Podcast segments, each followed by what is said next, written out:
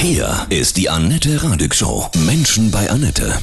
Ich freue mich sehr. Heute mein Gast, der NDR-Fernsehmoderator Hinak Baumgarten. Guten Morgen, Hinak. Grüße dich. Einen schönen guten Morgen, meine Lieblings-Ex-Kollegin Annette. Ja, genau. Hallo, moin. Ja, wir kennen uns. Wir haben jahrelang zusammen Radio gemacht. Ja, wilde Zeiten bei Antenne Niedersachsen. Jetzt sind wir beide so um die 50. ja, du hast zu diesem Thema ein Buch geschrieben übers Älterwerden bei Männern. Es heißt Younger Than Ever. Ach, Hinak.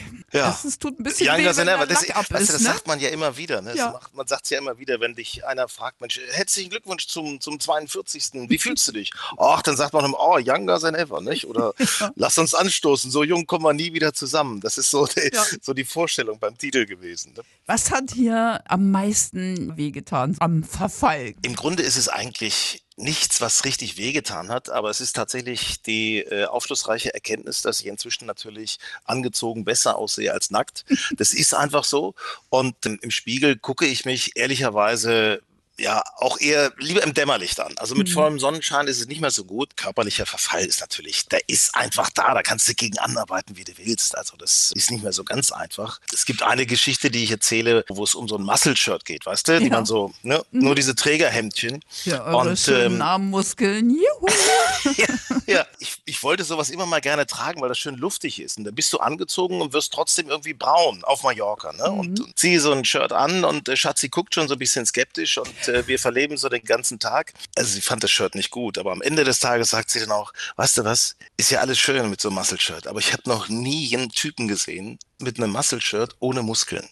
So ist es halt nun Ja, mal. Ne? Das ja. ist auch eine Erkenntnis. Ich glaube, das werden einige Männer jetzt nachvollziehen können.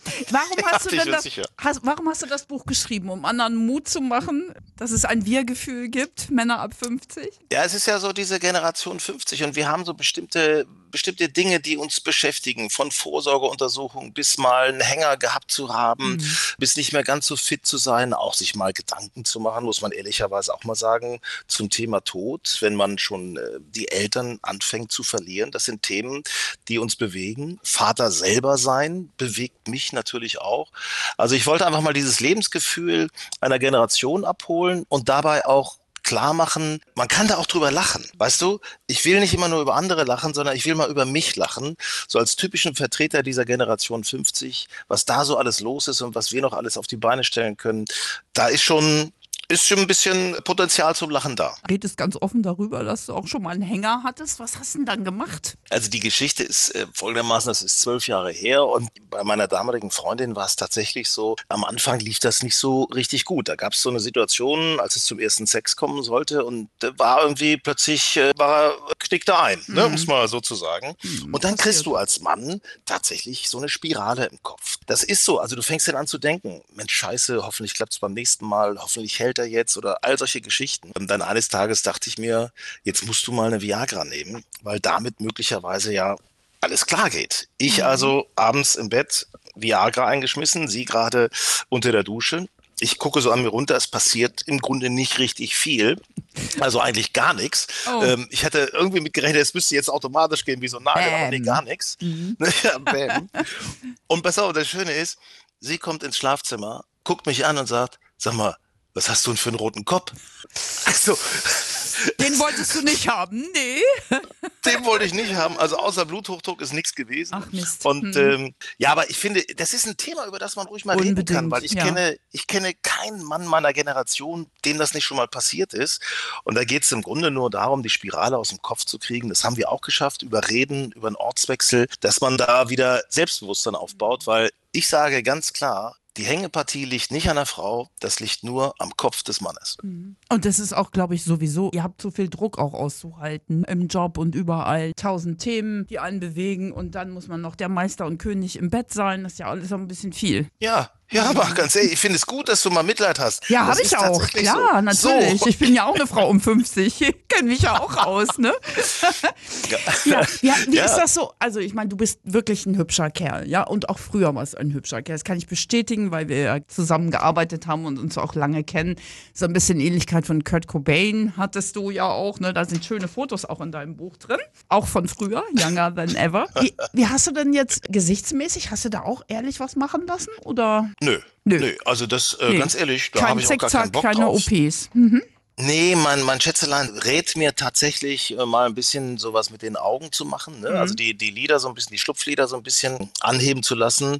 Aber äh, ich finde ja immer wieder, das ist doch, das ist doch dieser Schlafzimmerblick. Ich meine, der Ja. muss doch bleiben. Ne? Also das ist. Solange man deine schönen blauen Augen noch sieht, du hast ja wirklich, ich schleim jetzt rum, ihr hört es, aber es stimmt wirklich, du hast wirklich veilchenblaue Augen. Also naja, Veilchen nicht, aber so hellblau schön. Ja, ja, wenn, wenn die Tränensäcke von unten nicht drücken und die Lider von oben nicht drauffallen, dann ist es Schön. tatsächlich so. Ansonsten benutze ich eine schöne Creme von Lidl Mhm. und das war's.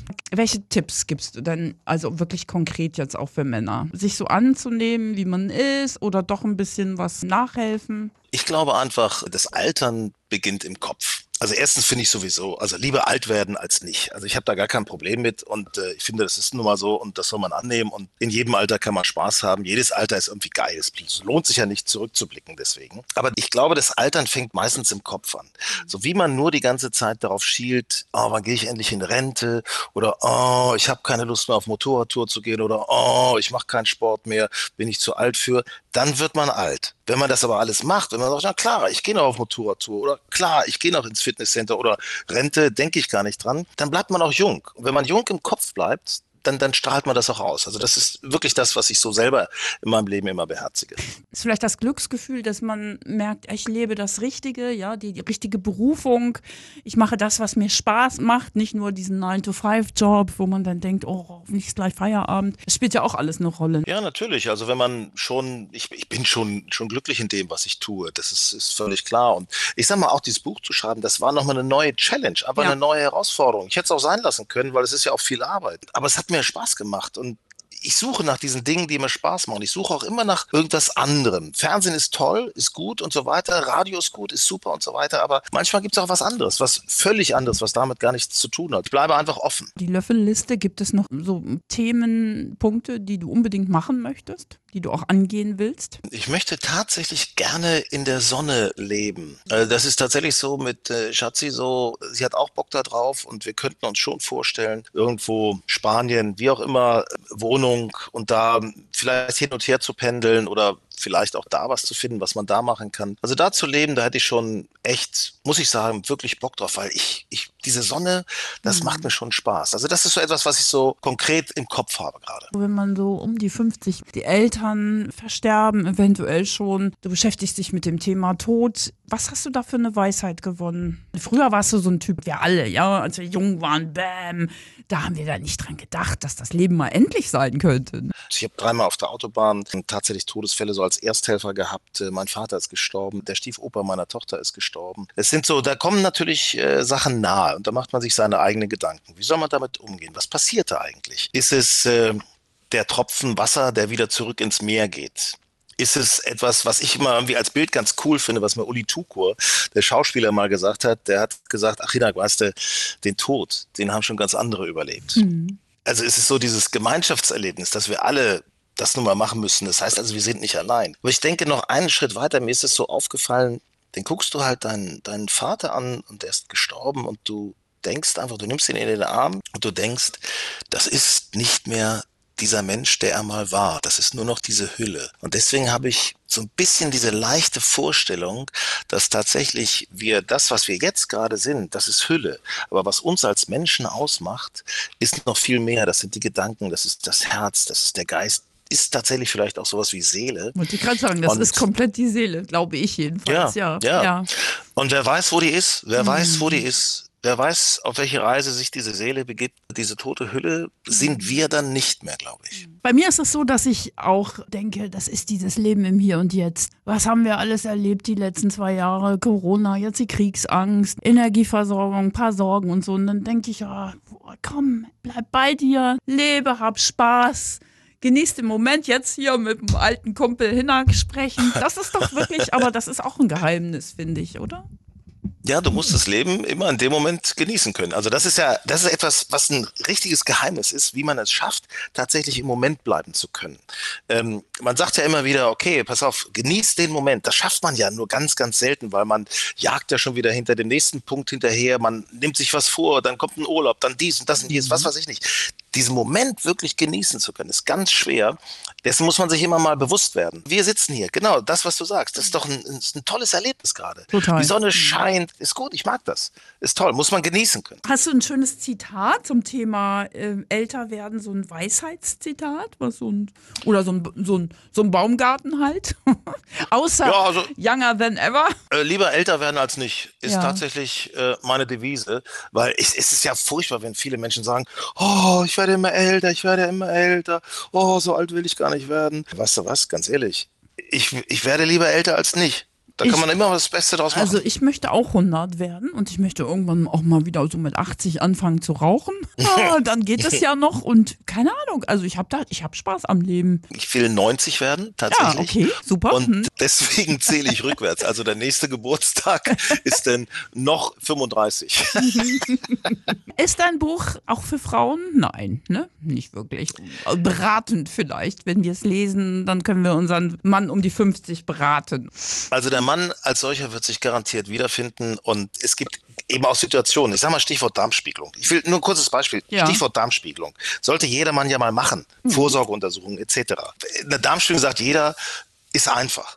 Aber was geht denn da wirklich in einem vor? Was für Gedanken macht man sich denn da wirklich? Sau ich da irgendwas ein und solche Sachen? Also weißt du, ich, ich beschreibe da so Dinge, wie sie halt wirklich sind, wie sie nicht in einer Illustrierten drinstehen, sondern wie sie wirklich sind und dass es eben da tatsächlich keine Probleme gibt. So, und warum Frauen? Frauen werden uns Männer besser kennenlernen. Was sind so unsere Gedanken? Was, wie fühlen wir? Vielleicht wird es dich überraschen, Annette.